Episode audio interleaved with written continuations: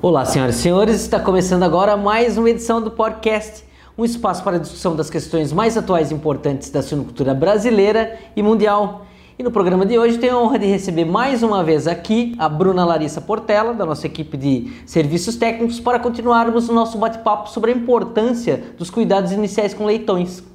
Olá, Bruna, obrigado por mais uma vez estar aqui conosco. Olá, Rodolfo, é um prazer estar aqui de volta. Meu nome é Rodolfo Antunes e está começando agora o Porkcast. Bruna, no programa passado a gente falou sobre esse tema, mas com foco voltado principalmente para a recepção e para o alojamento.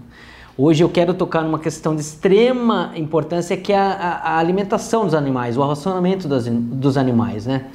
Após o desmame, o leitão é, ele, é, ele precisa se adaptar a uma dieta sólida, isso gera um certo desafio, né? É, o que, que, se precisa prestar atenção é, com relação à alimentação dos animais? E aí eu, eu, eu, queria que você falasse não só não apenas da, da ração, mas também da, da água. Quais são as orientações? Rodolfo, esse é um ponto muito importante que aí envolve a questão nutricional dos animais. Então, é um animal que tinha uma frequência né, de alimentação na porca e ele precisa agora se adaptar a uma ração peletizada ou farelada. Então muda completamente né, a nutrição dele. E aí o ponto importante que você mencionou é a água. Então, assim, a primeira coisa importante é estimular esse animal desde o alojamento a consumir água. Por quê? O leitão, ele só consome ração, o leitão, o animal adulto, qualquer fase de crescimento, se ele beber água. Então a primeira coisa no alojamento já é meio que direcionar os animais aos bebedouros. Nós até recomendamos deixar esses bebedouros pingando, né, uhum. durante um tempo, para o animal identificar onde que é a fonte de água dele agora e iniciar o mais cedo possível o consumo de água. Iniciando o consumo de água, o leitão ele tende a iniciar o consumo de ração. E aí nós temos uns um pequeno problema nessa parte, porque alguns animais eles vêm debilitados, ou já vêm doentes, ou em processo de refugagem. Então nós precisamos dar um suporte a esse animal a iniciar o consumo de ração.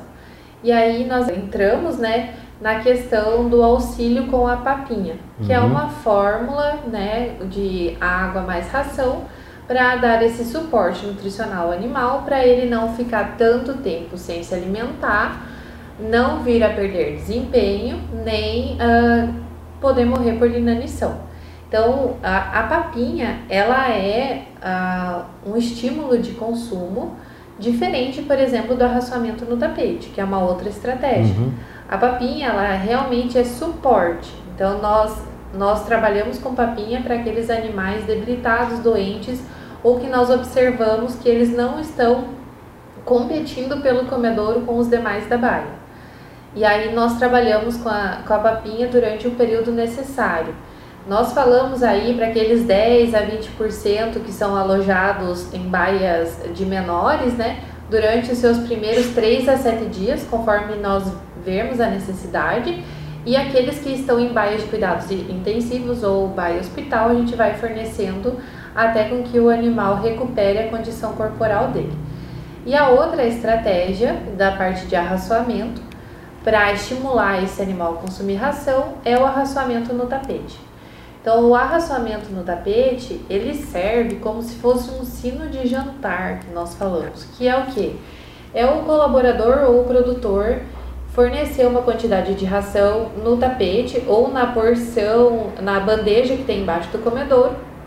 E aí esse animal ele sai da zona de conforto dele, ele se desloca até essa ração consome a ração, a ração deve ser fresca, o tapete deve estar seco, não pode ser um tapete úmido. Uhum. E aí, quando ele vai de novo para o tapete para procurar por essa ração e ele não encontra, o objetivo é que ele vá até o comedor. Então, nesse, uh, nesse fornecimento de ração no tapete, o produtor até pode usar um momento para identificar aqueles animais que estão debilitados ou que não estão procurando pela ração ou que quando ele joga ração, ele não, ele fica no cantinho da baia quietinho. Então, esse animal é um animal que deve ser observado e, se necessário, retirado da baia, e incluído na baia de cuidado intensivo, né? E ali feito o tratamento para não deixar esse animal chegar a ponto de refugagem ou uma perda de desempenho pior.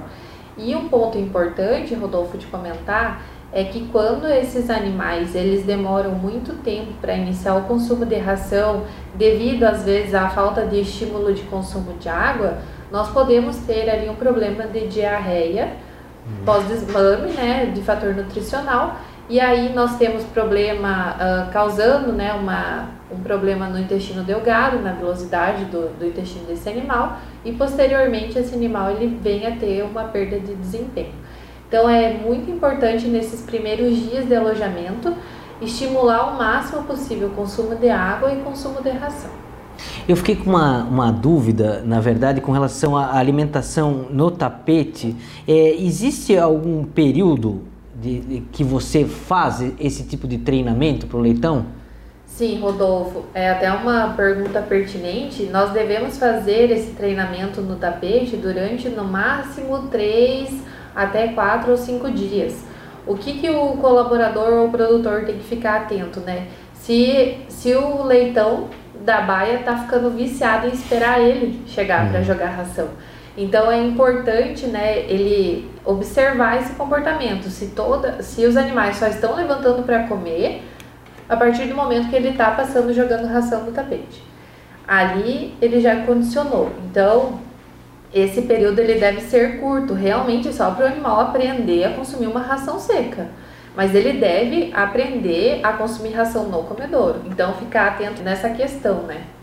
Perfeito. A ambiência é outro ponto fundamental para esse desempenho do, do leitão aí. É, Bruna, como é que eu faço para promover o controle da ambiência e garantir a zona de conforto para os animais?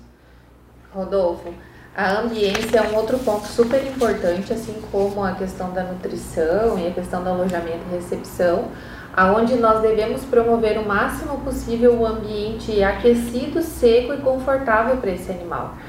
Então eu sempre digo, né, para as pessoas, para os técnicos ou para os produtores que o ideal é quando eles chegam no galpão em silêncio, né, ou abrir a porta, observar o comportamento dos animais. Então observar se eles estão amontoados e aí provavelmente é um sinal de que eles estão passando frio ou se eles estão espalhados, né, aquecidos.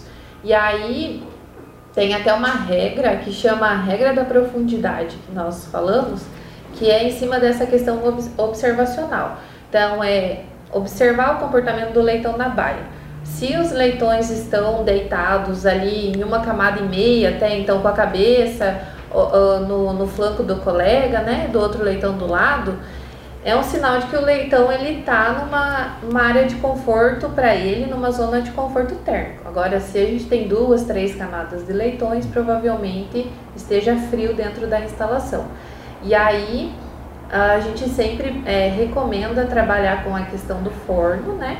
Ou até a questão da, do microclima, que é a partir das lâmpadas infravermelho, por uhum. exemplo. Então, nesse, com a lâmpada infravermelho, a gente consegue fazer, é, quando necessário, um microclima para a baia. E aí os animais que estão debilitados ou que estão necessitando de um pouco mais de aquecimento, eles ficam confortáveis. Até sobre a questão do microclima, é interessante comentar que quando utilizado uma lâmpada infravermelho na baia para fazer esse microclima uhum. para esses animais, nós podemos trabalhar com o galpão um pouco mais frio, né? E aí entra até a questão da economia em pellet ou em, em madeira, né, para o aquecimento. E os animais maiores, eles não sofrem tanto com o calor e o pequeno está aquecido ali com o microclima. E aí a gente diz aí em torno de uns 35 graus, mais ou menos, para esse microclima seria o ideal, apesar de a gente saber que as lâmpadas devem chegar até uns 32, 29 a 32 graus. Perfeito, Bruna. Bruna, uma última pergunta que eu queria te fazer é a seguinte: a gente aí percorreu aí a recepção, alojamento, nutrição e ambiência, né? Me parece que não são manejos é, complicados, pelo contrário, são manejos rotineiros. Queria saber de você qual que é a importância de estar tá revisando é, periodicamente esses manejos para você otimizar a performance dos leitões e também para maximizar a, a rentabilidade da granja. Rodolfo, os manejos diários de conferência desses manejos que eu acabei de falar para você, que envolve todos eles, desde o alojamento até a fase de nutrição e ambiência, eles são importantíssimos para otimizar as metas de produção e otimizar o desempenho dos animais. Então nós precisamos dar condições a esse animal para que ele consiga se desempenhar da forma esperada. Uhum. Então quando nós damos condições, o animal ele consegue responder. Toda vez que alguma parte desses manejos falha, o animal ele sente né, essa falha e aí ele tem um pouco de atraso nesse desempenho. Mas então assim, é, revisar né, diariamente a temperatura da sala, dentro né, do, daquela escala de temperatura que a gente sabe que existe conforme o passar dos dias de alojamento, a, a altura da, dos bebedouros e das chupetas, a vazão da água, a quantidade de ração que estou fornecendo no, no, meu comedouro, se está dentro do ideal para o meu período da fase de creche. Então, todos esses manejos eles otimizam o desempenho dos animais e favorecem também ao mesmo tempo. Muito bom, Bruna. Bruna, obrigado, mas obrigado mesmo de ter compartilhado seu conhecimento aqui conosco. De nada, Rodolfo, eu que agradeço. O podcast vai ficando por aqui. Sempre lembrando que esse e outros conteúdos você encontra no canal técnico, no site da Grosseria Speak ou no nosso aplicativo que você pode baixar gratuitamente. Um abraço a todos vocês e até a próxima!